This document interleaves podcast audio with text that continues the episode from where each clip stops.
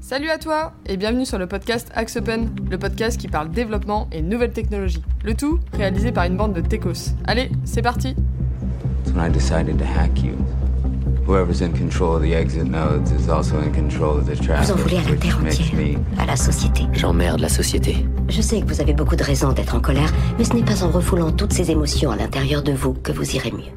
Salut, bienvenue à tous dans l'épisode 9 du podcast d'Axe Open. Alors aujourd'hui on va parler analyse et qualité de code et on va aussi vous donner des petits tips pour que vous puissiez faire des projets de qualité supérieure. Alors autour de la table pour parler euh, qualité, j'ai euh, avec moi aujourd'hui Florent, Bonjour. Philippe Bonjour. et puis aussi bah, Greg qui reste avec nous au final donc je pense qu'il il commence à bien aimer les podcasts. Ouais, ça a bien aimé, bonjour à tous. Euh, alors du coup, sans plus attendre, en fait, on va rentrer directement dans, dans le vif du sujet. Alors à l'heure actuelle, il y a quand même pas mal de développeurs dans le monde et c'est même une population qui s'accroît à une vitesse phénoménale, il y en a vraiment de plus en plus.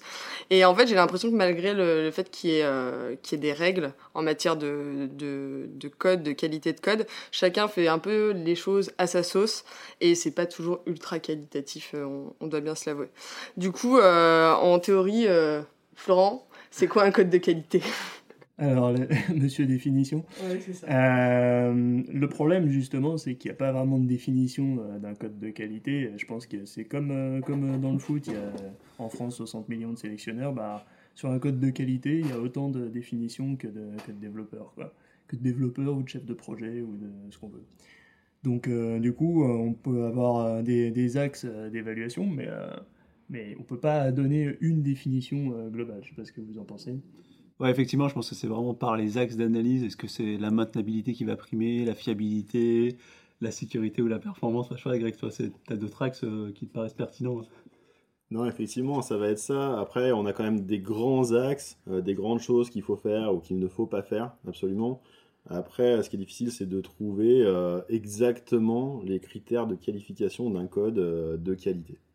Ok, mais par exemple, vous, quand vous faites des projets, euh, enfin, c'est quoi qui prime? C'est c'est quoi qui fait dire, euh, bon, bah, tel ou tel projet a cette qualité, ou ton code, il est propre, quoi, ou il est pas propre? Bah, déjà, euh, un code de qualité, par définition, il bug pas. Euh, alors, tu as le bug technique, tu as le bug fonctionnel, qui est quand même déjà plus difficile à évaluer, euh, qui en plus peut évoluer en fonction de, l'évolution de l'application. Et puis après, ouais, bah, tu as tout ce qui concerne la performance, euh, le fait qu'on puisse reprendre facilement euh, le code, enfin le faire évoluer. Le faire évoluer en interne par l'équipe qui l'a développé, euh, le faire évoluer en externe ou en interne avec une autre équipe, dans tous les cas changer d'équipe. Euh, Qu'est-ce qu'on a Je d'autre je pense que si on se positionne d'un- point de vue de l'entreprise, euh, ce qui va être primé sur la question de qualité, c'est la maintenabilité. Est-ce que le code, on est capable de le comprendre, de le maintenir et de le faire évoluer? C'est généralement ça que derrière, euh, les entreprises mettent derrière le terme, de qualité de code. Et d'ailleurs, on en parlera peut-être après, mais tous les outils de code euh, d'analyse en fait, de qualité se basent sur ce critère plus que sur tous les autres, parce que la fiabilité, la sécurité ou la performance, c'est des critères qui sont euh, beaucoup plus complexes à tester de manière automatique. Bah, C'est des critères qui s'évaluent différemment. Je veux dire, on va avoir des critères, critères primordiaux, comme la fiabilité. Bah, il faut que le code marche, il faut que ce qu'on a programmé fonctionne. Donc ça, je veux dire, c'est indéniable. À un moment donné, euh, si ça fonctionne pas, ça sert même à rien d'évaluer la maintenabilité, puisque ça fonctionne pas. On va évaluer la sécurité en fonction du contexte projet. Attends, Ensuite- la sécurité, là, je t'arrête, c'est quand même un, un, un truc qui est très récent, parce que je veux dire, avant, on n'en avait rien à faire. Oui, non, mais C'est ça- vraiment un axe d'analyse qui, pour le coup, euh, C'est pour ça que je dis que c'est en fonction du contexte projet. Mm. C'est que en plus, on va pas forcément le faire en fonction du projet. Mm. Et ensuite, une fois qu'on a quelque chose qui fonctionne, qui est sans bug, enfin, ou pseudo sans bug, euh, on va évaluer la maintenabilité du code, de savoir si euh, on va pouvoir le récupérer, faire des évolutions dessus, si c'est lisible, si on peut mettre n'importe quel développeur dessus ou si c'est la même personne qui va devoir être dessus parce que justement c'est pas de très bonne qualité.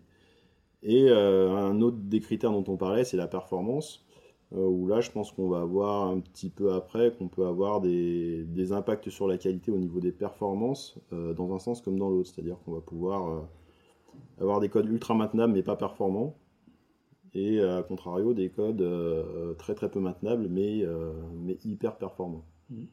Je dirais que c'est même un peu antinomique de chercher les deux à la fois. quoi. Voilà. Ok, donc en fait, on fixe le curseur, on... On fixe un peu le curseur là où on veut. ouais. Oui, puis il y a des axes quand même en plus qui, qui, euh, qui sont à cheval euh, sur euh, à la fois euh, le code et euh, l'architecture d'exploitation qu'on amène derrière, typiquement sur la sécurité et la performance. Mm. Alors que par contre, le fait que ça bug pas, qu'il n'y ait pas de bug technique, bon, ça c'est 100% dans le code. Ouais, et en même temps, enfin, pour finir là-dessus, on a vu des milliards d'applications qui buguaient pas, et euh, pourtant un vrai code tout pourri. Quoi. Euh, Oui, le en plus. critère qu'il n'y ait pas de bug n'est pas le critère euh, déterminant ouais. d'un code de qualité. Absolument. Mais on peut avoir des, des, des codes qui ne bug pas, qui sont globalement compréhensibles et donc maintenables, Mm. mais qui pour autant euh, sont faits avec les pieds. Quoi. Ouais. Ou qui ne respectent pas des coding rules euh, Ouais. de base, euh, mais sans pour autant impacter les performances, parce que finalement c'est pas très. euh, c'est pas, Et puis, on pour- n'est pas sur, un- sur, sur, sur des, des applis. euh. Ouais, puis c'est dans, suffisant 80 pour- dans pour- 90% des cas, on en a rien à foutre des performances. Voilà, c'est exactement ce que je Du coup, dire. euh, c'est pas, c'est pas le critère. hein. C'est pas le critère.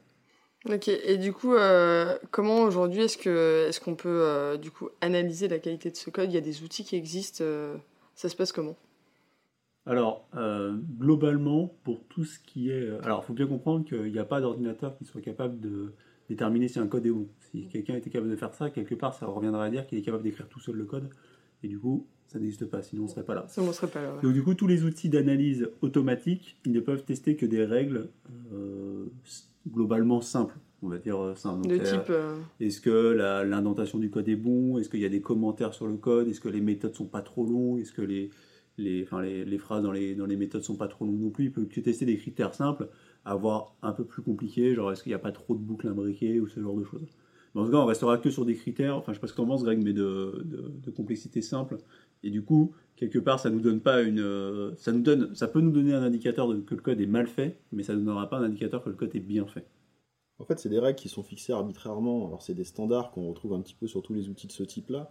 Donc, effectivement, comme disait Philippe, c'est des choses qui sont euh, relativement simples ou assez simples. Ou alors, quand on, quand on sort des choses simples, ça peut être des patterns de bugs standards, des patterns qu'on retrouve qui vont provoquer des bugs.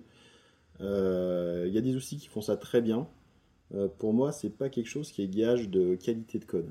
C'est gage peut-être de lisibilité du code. Euh, et encore. Moi, au vu- final, euh, enfin la lisibilité, ça fait partie quand même de la qualité. ça fait si partie on- de la qualité, mais j'ai vu euh, beaucoup de ces outils où en fait les règles de base, les règles standards, bah, on les tordait un petit peu dans tous les sens parce que euh, au final ça rendait pas forcément le code plus lisible. Voilà, on répondait au standard, on avait un outil qui nous disait bah c'est bien, vous êtes dans le standard, mais au final il y a certaines règles qui euh, soit étaient pas possibles, euh, soit on pouvait pas y répondre convenablement. pour des besoins de code, pour des besoins de faire de la performance justement, parce Mm. que c'est Je vois, par exemple, pour, pour, pour, pour expliciter un peu ce que dit Greg, par exemple, si vous avez une méthode qui fait euh, 500 lignes, les outils standards vous diront que c'est pas une bonne méthode.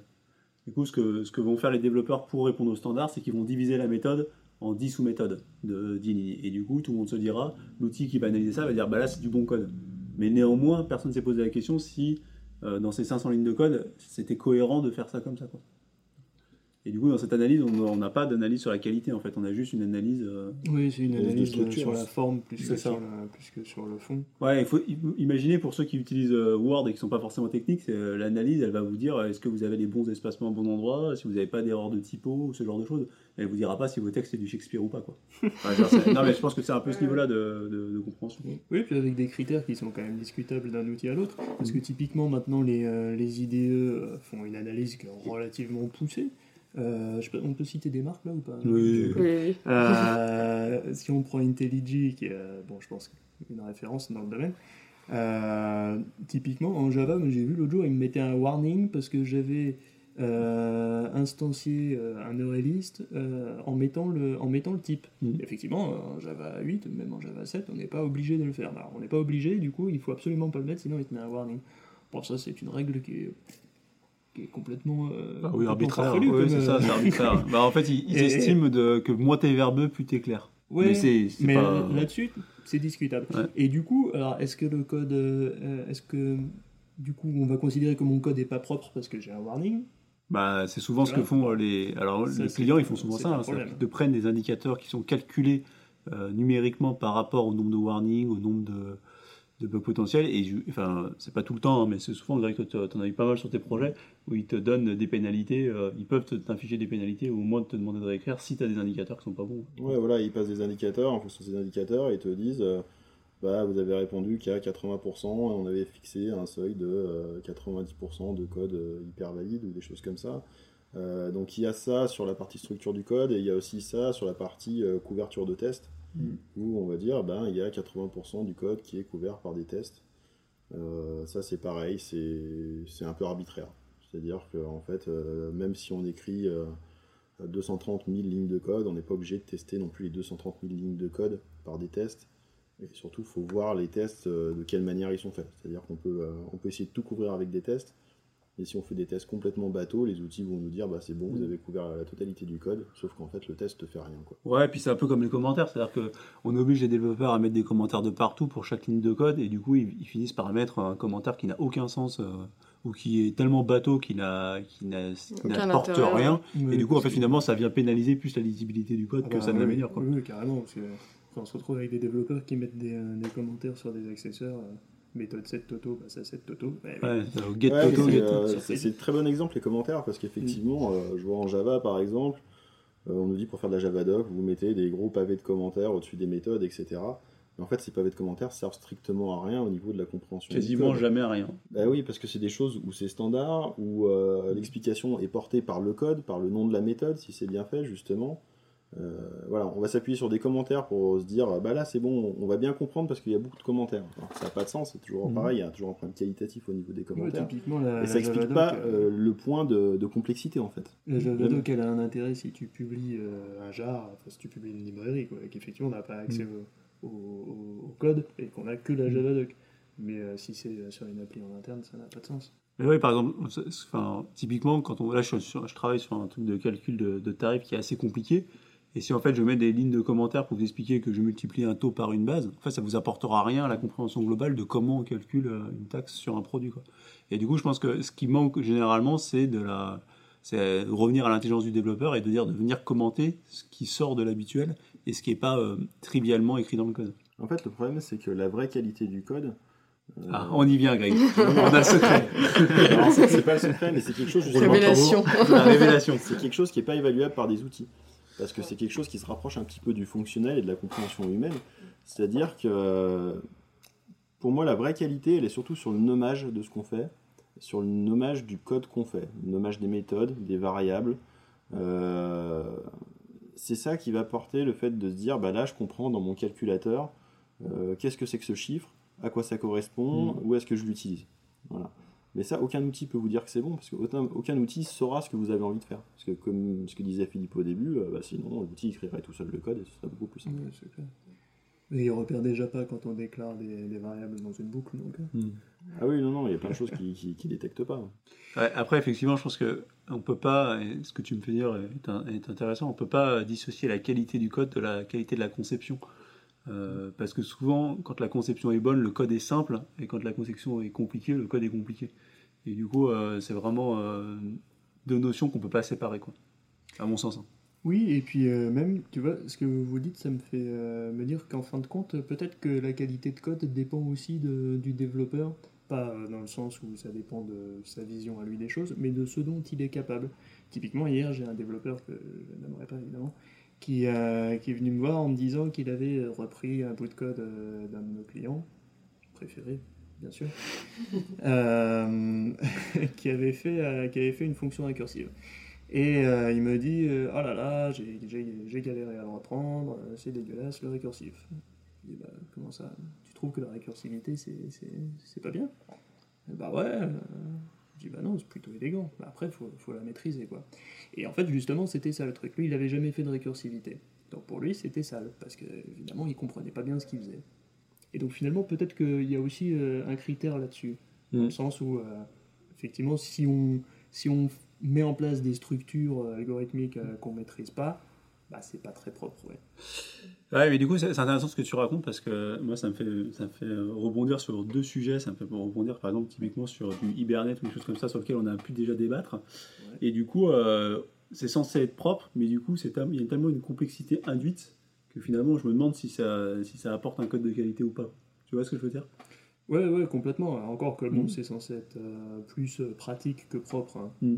Parce qu'en Oui. termes, de, en termes de conception, Ouais, mais de performance. c'est aussi vendu dans le sens de la maintenance. Oui, Ouais. voilà, c'est plutôt orienté maintenance que. Ouais, mais du que coup, euh. Mais du coup, c'est pareil sur la partie performance, bah, on peut on peut peut-être dériver un peu là-dessus. Euh, généralement, la performance, c'est souvent des codes qui sont très complexes à lire parce que du coup, ils sont optimisés dans tous les coins. Ouais. Et le moindre calcul est optimisé, il est déplacé à un autre endroit dans l'application pour être meilleur. Il y a un cache qui est mis en place. Et du coup, généralement, quand on essaye d'obtenir des bonnes performances, on va rendre le code euh, Très peu lisible. très, ouais, beaucoup moins lisible. Beaucoup moins lisible. Et, Et, pour- et pourtant, et pourtant c'est objectivement un très Un bon, bon code, code, parce qu'il va plus vite sur ce qu'il doit faire. Et par contre, comme tu disais, c'est à la limite de, la limite de enfin, on a tous eu des- dans des applications un bout de code qui fonctionnait très bien, hyper performant, mais en fait, au regard des critères de l'entreprise, était mauvais parce qu'il n'était pas maintenable, pas corrigible, tout ça. Oui, ça me fait penser à quelques algos de recherche qu'on a pu faire euh, Mm. pour certains de nos clients, où effectivement on a des, des- des fonctions ultra condensées euh, qui font des choses très très complexes et euh, vraiment euh, chaque, chaque virgule compte, si j'ose dire. Euh, et effectivement, ils sont pas commentés ligne à ligne parce que ça n'aurait pas de sens. Mm. Enfin, on comprendrait juste rien. Et donc là, pour le coup, on revient.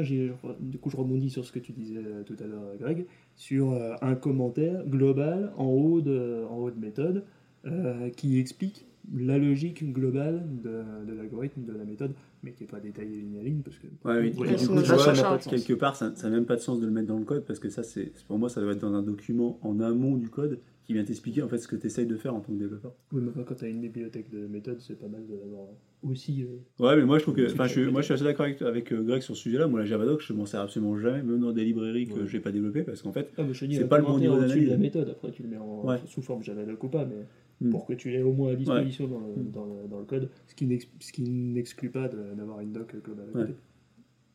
Alors du coup, euh, on a un peu dérivé, mais, euh, mais du coup, si on n'utilise pas trop du coup euh, d'outils d'analyse de code, parce que vous n'avez pas l'air d'être très très fan euh, de ces outils. non, je dis, non, mais c'est un peu la voiture balai. Oui, c'est la- oui, ça oui, te donne des trucs de base et pour les nouveaux développeurs, c'est pas du tout inutile d'avoir des, des standards de code. Oui, des standards, enfin, mais, c'est euh, pas- Ouais, Il ne faut pas tout prendre au pied de la lettre. euh. Juste pour conclure là-dessus, effectivement, il y a quand même des, des, des, euh, comment dire, des fonctionnalités utiles en termes de peut-être de nettoyage de code. Par exemple, je pense à IntelliJ, il te, il te dit euh, toutes les méthodes qui sont pas du tout utilisées, euh, les imports qui code servent mort. à rien, le code mort, ouais, exactement. Donc ça, c'est quand même, c'est quand même pratique, hein, parce que si toi tu dois chercher dans toute ton Ouais. appli, euh, Disons que ça a des aspects pratiques, mais ça garantit en rien la qualité du code, au final. oui, voilà. Ça marche. Et du coup, comment est-ce qu'on fait pour euh, du coup tester la qualité de son code? Euh, On peut peut-être parler maintenant des tests unitaires. Euh, est-ce- bah, déjà, qu'est-ce que c'est et est-ce que vous vous en faites euh, dans, Alors, dans votre Un quotidien test unitaire, par définition, ça va tester un mécanisme unitaire de l'application. C'est une petite, très, une toute petite partie de l'application et de tester euh, le bon fonctionnement. Enfin, le... Typiquement, si vous faites une- une- un truc trivial, vous faites une méthode qui fait une somme, bah, vous, vous testez que la somme elle correspond bien à la somme des deux entiers que vous avez passés. En gros, c'est ça un test unitaire. Euh, pour répondre à la question est-ce qu'on en fait, je vais laisser Greg euh, nous expliquer ça euh, merveilleusement. Oui, on en fait, on en fait surtout parce qu'il y a certains projets qui nous obligent à en faire. Euh, moi, je suis pas fan des tests unitaires. C'est euh, vraiment le test que je trouve, euh, inutile et, et un peu bébête. Euh, comme disait Philippe, tester qu'une fonction fait bien une somme, je vois pas trop l'intérêt. Je veux dire, le langage, on sait qu'il sait faire une somme. Euh, donc, je vois pas trop ce qu'on va tester au début à la fin. Ouais, et puis surtout, le, le- dans la concept du test, c'est qu'en fait, le test, il doit être réalisé par quelqu'un qui n'a pas développé la fonction. C'est Parce qu'en fait, sinon, le, le testeur, le développeur, il n'est pas stupide. Il faut le répéter à tous nos clients, même si c'est pas facile à entendre. Mais le développeur, quand il fait une fonction, il pense qu'elle marche. Du coup, quand il va écrire le test unitaire, il va généralement écrire le test qui passe sur sa méthode, parce qu'en fait, c'est comme ça qu'il l'a conçu. Et s'il avait été capable de penser à un test qui marchait pas sur sa méthode, il n'aurait pas codé la méthode de cette manière-là. Donc le test développé par le, test développé par le, test- le développeur, ça a généralement zéro plus-value. Ouais, en fait, ce qu'il faut voir, c'est que les tests unitaires, la plupart du temps, euh, ils sont développés, on en développe un certain nombre, et la plupart du temps, c'est les tests passants qui sont développés.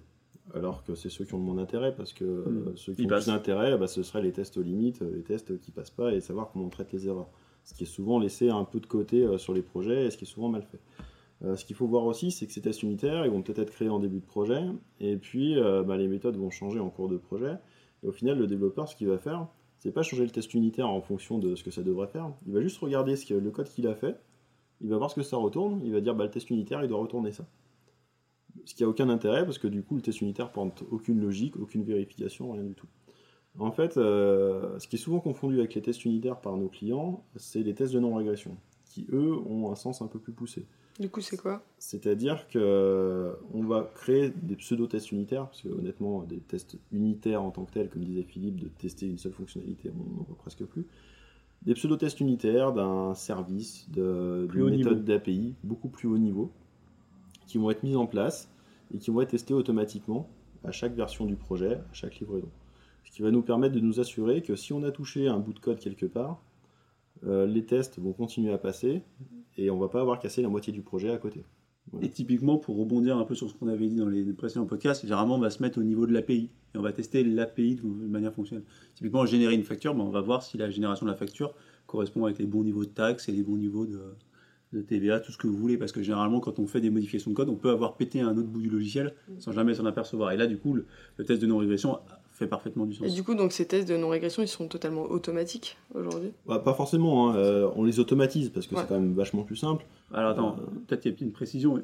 Ils sont lancés de manière automatique, Ils sont, mais ouais. ils ne sont pas Mais automatisés au sein de la euh, création. Ah oui, la création, il au faut que ce soit un humain. Quoi. Il faut toujours que ce soit un humain Ah, qui est là. Qui fait la ouais, quoi, configuration que tu as de des outils qui commencent à te, à te générer les structures de tests. euh, Oui, la euh, structure, mais en fait, le vrai test. test. euh, Mais le résultat que tu veux, de toute manière, c'est l'humain qui doit dire euh, ce que tu veux avoir en résultat. Ouais, il définit les objectifs. Ouais. euh, Et du coup, et ça, il faut, ça, absolument se- pousser pour que ce ne soit pas les développeurs qui le fassent, mais au contraire les fonctionnels qui, eux, savent les attendus et les cas qui sont un peu aux limites. Mais du coup, ça se réfléchit quand la manière de, de, de tester et ce qu'on veut dans le test, ça se réfléchit en amont des projets? En fait, vous prenez la conti- enfin, la, cette, euh, comment, ce système de qualité du coup euh, de, de test, vous le voyez en amont des projets du coup, Alors, dans l'idéal, dans l'idéal. Et après, dans je le- ferai dans la réalité. dans l'idéal du projet, c'est le client qui doit fin- définir ses tests avec ce qu'on appelle un cahier de test ou un cahier de recettes, dans lequel il définit les scénarios et les tests qui doivent être faits. Et à partir de ce cahier de test, on automatise, on code les tests, euh, les tests de non-régression de manière à ce que ça passe et qu'à minima, ce cahier de test passe tout le temps, avant chaque livraison. Dans la vraie vie, Voilà. on l'a absolument jamais. Et en plus, généralement, le client n'est pas, pas prêt à mettre les moyens en face de ses tests. Parce que Parce que du ça coup, coûte extraordinairement ouais. cher à développer. Bon, faut- dans l'idée, ça coûte 30% de plus de, de coût du développement, quoi, si on voulait faire correctement les choses. Bien, ouais, Florent. 30% euh, de minimum, ouais, quand même. Minimum. Et en plus, toutes les évolutions, il faut repasser sur tous les tests. Coup, c'est un, c'est un coût C'est qui un est- boulot considérable. c'est un boulot considérable et non négligeable. Et dans la vraie vie, À supposer que le, le- le résultat final n'ait pas bougé d'un iota par rapport au cahier des charges Ouais. initial. oui, ce qui est ce qui est, rarement le cas, rarement le cas. Et dans la vraie vie, généralement, la question des tests se pose systématiquement quand il y a des projets qui se passent mal ou il y a des régressions. Et les régressions, on sait que c'est ce qui énerve le plus les clients parce qu'ils ont l'impression que ça marchait avant et que ça marche plus. C'est quelqu'un Oui, c'est un peu le principe. c'est un peu le principe, effectivement. Et du coup, généralement, là se pose la question de. Généralement, c'est tu as la V2 ou la V3, ou fin de recette d'une première application, qu'on se pose la question de faire des tests unitaires. Et généralement, on fait des, enfin, des tests de non-régression qu'on fait de manière euh, de rétro-engineering par rapport au code pour mettre en place des tests de non-régression. Mais cela dit, euh, je pense qu'il faut souligner quand même qu'en général, les tests qui passent pas, c'est pas le test. euh, D'abord, c'est c'est, euh, des tests fonctionnels la plupart du temps. Parce que la, enfin, les, les bugs techniques évidents, ils sont réglés euh, dès le départ. Et, euh, et puis, c'est quand même des cas un peu, un peu, un peu sioux, quoi. Le, le, le, cas fonctionnel de base, euh, Ouais, a priori. c'est généralement l'arrondi qui les, passe les mal. développeurs ou tu sont vois, pas stupides Ouais, et ils quoi. Bah, le cas simple, généralement, il marche bien. Ah oui. Et souvent, c'est des enchaînements en plus. C'est vrai qu'après, on se retrouve fréquemment avec des, des cas un petit peu, un petit peu euh, touchy, un peu euh, spécifiques, qui nécessitent un enchaînement Ah. d'actions euh, bien précis, Qui arrive le premier jour de prod. qui arrive le premier jour de prod, que le client ou le client du client euh, a trouvé tout de suite, mais qu'il n'est pas capable de répéter, ou enfin, même s'il n'est pas capable de dire, bah, en fait, j'ai fait précisément telle et telle action, et ah oui, ok, d'accord, là, effectivement, ça bug. On a un peu dérivé par rapport à la qualité de code fin fini, mais. Euh, oui, un chouïa. Mais bon. non, mais tout ça pour dire, c'est euh, c'est réellement, euh, euh, c'est réellement complexe. Enfin, ça va être utile pour des cas très très complexes, très particuliers. Et en fait, le, le cas du tout venant euh, nécessite pas du tout de faire ce, ce genre de, de test. Et si on revient au sujet, du coup, euh, la, qualité de code, vous l'avez, enfin, si j'ai bien compris, vous la vérifiez pas sur tous les projets, ou en tout cas, il n'y a pas de démarche qualité qui est mise euh, chez, euh, chez sur chaque projet de, de chaque client. Enfin, du coup, impulsé en fait par, par le client. Et du coup, quand est-ce que vous, enfin, est-ce que des fois ça vous arrive de tirer la, la sonnette d'alarme et de dire à un client, bon bah, là, ce serait vraiment important qu'on mette en place une telle démarche? Alors je dirais que nous, en interne, on met en place une démarche qualité au sens où on accompagne. Enfin, le, plus, dur, c'est d'accompagner le développeur, surtout les nouveaux développeurs, à faire du code de qualité. Je dirais que ça, c'est la première, c'est c'est, euh, presque le proactif, c'est la première démarche à mettre en place, c'est d'accompagner quand on a un développeur qui rentre sur un sujet, une techno ou un projet, la manière dont c'est fait et la, manière de continuer. Euh, cela, étant, cela étant dit, je sais pas du tout où je voulais aller. Je sais pas, mais vas-y, continue. C'était bien parti. Oui, c'était c'est- intéressant. ouais. Oui, non, par contre, voilà, ce que je veux dire, c'est ça, c'est la manière proactive de faire et la manière, euh, la deuxième manière qu'on a de travailler, c'est par l'audit. Alors, En gros, on vient euh, de manière extérieure venir auditer le code pour voir euh, pourquoi ça marche. Et généralement, on fait ces audits-là quand ça se passe déjà mal. Enfin, là où ça se passe mal. Et à ce moment-là, généralement, on met une sanction au sens où est-ce que le code, finalement, il, il y a des bugs et on est en phase de recette, c'est compliqué, mais le code est bon et du coup, il faut juste pousser un peu les efforts et on va y arriver. Ou si des fois, le code, c'est un paquet de pattes et on s'en sortira jamais. Quoi. Enfin, je veux dire, Et c'était déjà arrivé, de, du coup, euh, quand, quand c'est un paquet de pattes, de, de casser carrément tout le code et de, Oh bah de oui, tout recommencer. de fois, euh, oui, oui, Un paquet ouais. de fois. hein. Bah, c'est des applis clients qu'on a repris en maintenance et qu'on pensait qu'on serait capable de maintenir et que finalement on a tout jeté. Euh, on en a. Là, il Ça- est en train de ça arrive pleurer à souvent. côté. On en a malheureusement quelques-uns, ouais, c'est sûr. c'est- C'est très compliqué de. de- En fait, c'est très compliqué de- d'évaluer la qualité d'un code sans parfaitement maîtriser le sujet. Mm. Et du coup, souvent quand on reprend des TMA de clients, bah, on se vautre parce que parce qu'effectivement, visuellement, le code avait l'air pas mal. Mm. Et parce que de la première lecture, les analyses, tout ça, des- et en fait, quand on rentre dans les détails, c'est n'importe quoi. C'est n'importe quoi. Oui, en fait, le problème, c'est que bien souvent, la qualité euh, se, se loge dans le, dans le côté fonctionnel. Hein. C'est-à-dire qu'on a un algorithme euh, qui, qui est bien écrit en, en termes techniques, mais qui n'a pas de sens Ouais. en termes fonctionnels.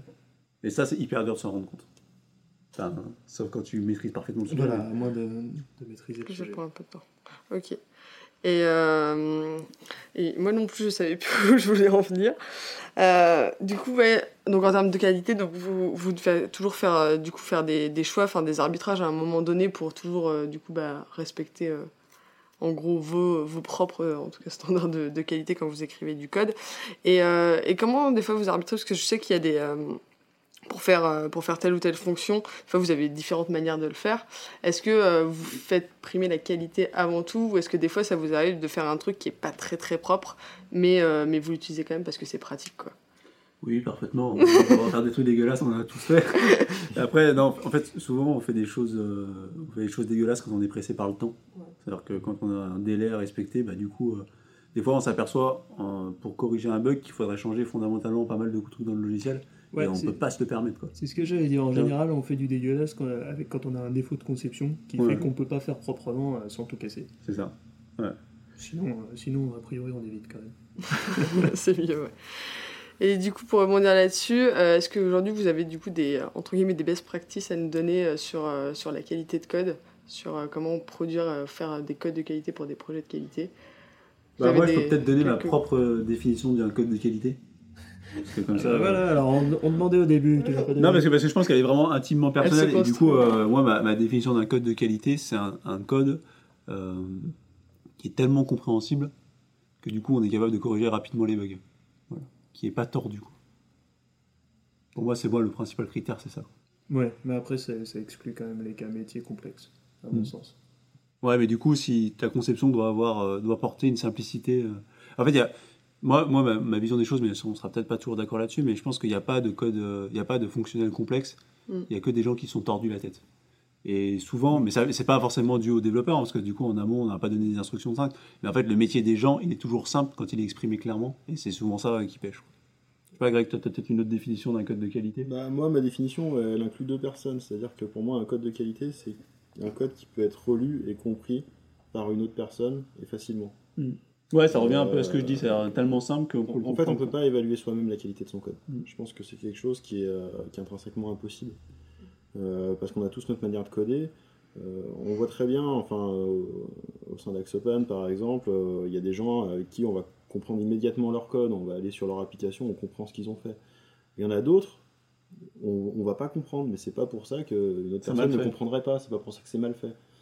Euh, mais voilà, on a tous notre manière de coder, mais il faut euh, qu'on arrive à ce que ce soit un petit peu universel et que ce soit un petit peu Mm. compris par Mais tout le et rapidement. Je Peut-être pense que- pour, pour fusionner vos, vos deux, vos deux avis, on peut dire avec un code de, de, de- de qualité, ça, ça va être un code sur lequel, quand un nouvel arrivant euh, le, le- le prend en main, à supposer qu'il connaisse à peu près le, le contexte métier, il puisse s'y retrouver instantanément. Ouais, c'est ça. c'est bien résumé ouais. Par contre, c'est vrai que pour nos auditeurs, il faut peut-être préciser une chose, c'est une chose, c'est que en informatique, il n'y a pas qu'une seule manière de faire une chose. Il y a même une infinité de manières d'arriver au même résultat. Euh, Il n'y a pas forcément de meilleure manière dans l'absolu. quoi. Donc, euh, du coup, c'est vrai qu'on peut. Enfin, des fois, je reprends le code de Greg, ça m'arrive malheureusement. Et, et Greg. Quelle euh, chance. Je quoi peux- Quelle Quelle chance. chance, ouais. Et Greg t'es- écrit toujours un code que je comprends parfaitement, même si c'est pas forcément toujours euh, optimisé euh, en termes de performance, mais en tout cas, c'est parfaitement limpide et j'ai pas de problème particulier. Euh, j'ai rarement pris du code de Florent, je crois pas avoir bossé T'as pas besoin, ça, fonctionne tout seul. Bah voilà, c'est ça. Donc Florent est peut-être le seul dépositaire du code de qualité. Et autre chose qu'il faut voir, je pense, à préciser pour euh, nos clients, euh, c'est qu'à partir du moment où le besoin change au fil de la construction du programme, on va forcément arriver à un stade où on met des petits patchs dans le code et on repense pas le code. C'est-à-dire qu'on va pas revoir la conception. Et ce moment-là, ce moment où on va dire ah ben non en fait il faudrait que ça marche un peu plus comme ça ou un peu plus comme ça, et mais ça on va rajouter cette règle dedans. Là vous êtes sûr qu'à la fin le code de qualité euh, vous l'aurez plus. Ouais. C'est pour ça que dès, faut vraiment être clair sur le début du projet, sur qu'est-ce que ça doit faire. Parce qu'il n'y a pas pire que la petite règle métier qu'on vous rajoute tous les jours euh, dans le code, Bah, qui va faire. sur euh, ce que ça doit faire et puis, et puis sur les perspectives d'évolution. ouais. Oui, oui, c'est vrai, c'est Si ça. on les a déjà en tête, évidemment. Mais... Bah, je crois qu'on a fait un bon tour du sujet, les gars. Ouais, moi, je voudrais rajouter. T'as- t'as- ouais, t'as encore un petit mot à dire parlé, mais ouais, j'ai un petit mot à dire sur la question parce que je trouve que c'est un sujet intéressant. Je pense qu'il y a une notion de, de, de code fragile et je pense que ça, c'est quelque chose. T'entends qui- quoi par là? Bah, J'entends, euh, il y a des gens qui écrivent du code solide au sens où, euh, où si dans le cas passant ça marche, et dans le cas où ça marche pas, C'est géré. Globalement. Robuste. Et il y a des gens qui écrivent du code fragile, alors que c'est pas que le code est mauvais, mais la moindre virgule qui est pas précisée dans l'aspect peut-être que ça doit marcher, ça s'écrase lamentablement. Et cette notion de fragilité, euh, elle est difficile à mesurer, j'en ai pas, j'en aurais pas une définition exacte, mais je pense qu'elle est intéressante à prendre en compte. Je sais pas, Florent, toi, tu, tu, tu je sais pas si tu vois ce que je veux dire, mais Je vois complètement ce que Mm. tu veux dire. ouais. Alors, en fait, je pense que c'est plus euh, un peu la, la conception de, de- comment dire, dire euh, soit euh, je, je,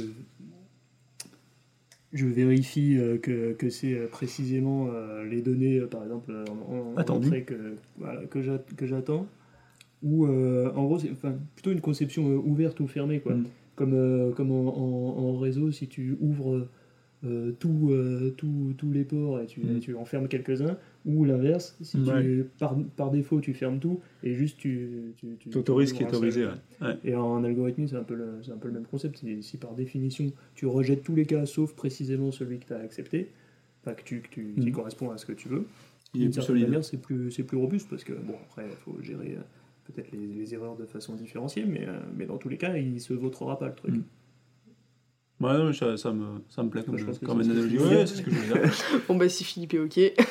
Non, mais surtout, c'est de dire, euh, c'est de dire, euh, dans le cas passant, il marche, mais dans le cas où, il- où il n'est pas censé marcher, euh, il vaut mieux qu'il fasse une vraie erreur propre Ouais, qu'un résultat incohérent et qu'on aura du mal à voir. Parce que sinon, sinon effectivement, le, ce qui a tendance à se passer, c'est qu'on contrôle pas, et en fait, ça bug pas tout de suite, ça bug plus loin. Ouais. Non, coup, mais typiquement, c'est sur on la facture. pas ça. Si par exemple, euh, si par exemple, vous appliquez, je sais pas, des taxes avec des produits et que le client il vous dit, bah, c'est une, bête multiplication, bah, qu'est-ce qui va se passer si vous mettez un nombre négatif ou un zéro C'est-à-dire que soit bah, le, le code résistant va dire, bah non, je- on m'a pas précisé la règle et du coup je ne le fais pas. Le code fragile, il va vous faire un calcul, mais en fait, on ne sait pas vraiment si c'est un bon calcul. Et du coup, euh, à la fin, on va pas s'en apercevoir tout de suite et ça va être un vieux, vieux truc tout pourri euh, à débugger dans 10 ans. C'est typiquement le cas dont on parlait tout à l'heure avec les tests unitaires. Mhm. C'est que le cas passant, c'est super facile à tester. Et bah, tous les autres cas, en fait, euh, on multiplie le test par 10 ou par 20. Parce que euh, il y a énormément, énormément de cas qui sont à la marge, comme ça, les petits cas aux limites, où on va passer un nombre négatif, un nombre avec une virgule alors que c'était pas prévu, etc. Et ça, c'est les plus difficiles à détecter, et c'est ceux qui posent le plus de problèmes, parce que quand c'est pas prévu à la C'est base, vicieux. ouais. ça se multiplie, ça se démultiplie, et au bout d'un moment, il y en a de partout, et ça devient très vicieux. Y a un bug comme ça, vous pouvez pas facilement passer 15 jours à le chercher. Quoi. Ouais, c'est dans les détails que se niche le diable, Oh, comme on dit. bon, sur cette belle citation. Au revoir. Du coup, euh, ouais, on va passer à l'info du jour. Là, ce matin, j'ai lu que, que Google Plus euh, bah, ferme pour euh, faille de sécurité. Du coup, je voulais un peu en parler parce que moi, j'avais utilisé un peu Google Plus. Euh, il y, a, il y a un petit Ah, bout de c'était temps. toi Oui, c'était moi, c'était moi qui gérais le, Google- Toi, le compte Google de Plus. Google Plus. C'était moi-même. Mais euh, et enfin moi euh, personnellement j'ai pas beaucoup trouvé d'intérêt donc euh, donc euh, je suis, partie assez vite j'ai pas mis beaucoup de beaucoup- Fermer un service à succès comme ça, c'est dommage. Ouais. Ouais. Ah, c'est quand même rigolo de fermer pour euh, faille de sécurité, euh, comme si, euh, comme si euh, Facebook ou Twitter, je sais pas quoi, on n'avait jamais eu. Et euh, bon, manifestement, je pense que le, la vraie raison, c'est plutôt qu'effectivement, il n'y a personne sur ce, sur ce réseau social, c'est un échec. Mais c'est vrai que le motif de la faille de sécurité, ça fait rigoler. Ils en ont profité, ils n'ont pas hésité très longtemps. hein. Oui, hein. C'était rapide. C'est clair, ça a été rapide, on n'en a pas entendu parler pendant, euh, pendant six mois. je sur pense pas qu'il y ait beaucoup de gens qui vont pleurer, quoi. Non, je pense pas, non. Il y a peut-être des gens qui avaient publié des articles sur Google Plus, ils vont être tristes. Moi, j'avoue, pendant un moment, je pensais que déjà que ça n'existait plus. Ouais. Du coup, euh, je m'étais pas Ah, moi, j'ai juste un peu de peine pour les gens qui ont, euh, qui ont essayé de construire auprès de ce réseau et, euh, et euh, qui ont mis du temps, Bah, du que là-dedans. et- nous-mêmes, on a essayé. hein, parce que- Ouais, mais on n'a pas mis beaucoup d'efforts. pas On a pas on s'est vite rendu compte on que c'était pas notre- temps modifié le blog. On fait des bons choix, et euh, C'était quoi, il y a 5-6 ans pas, pas Il y, a, il un petit bout de temps déjà, mais on, on s'est vite rendu compte que ça Il n'allait y a mener 5-6 à ans qu'on a abandonné, il y a bon, 4-5 ans. Et- oh, bah. Oh, bah voilà, trouver des photos de chats, euh, tu peux en aller il y a Facebook pour ça. Mais euh, bon bah du coup, euh, bah merci les gars d'avoir participé du coup euh, à ce podcast. Merci à vous de nous avoir écoutés et puis bah pensez à vous abonner à la chaîne et on se donne rendez-vous, euh, bah, je sais pas dans une ou deux semaines pour pour un prochain podcast. Salut à tous. Salut. Ciao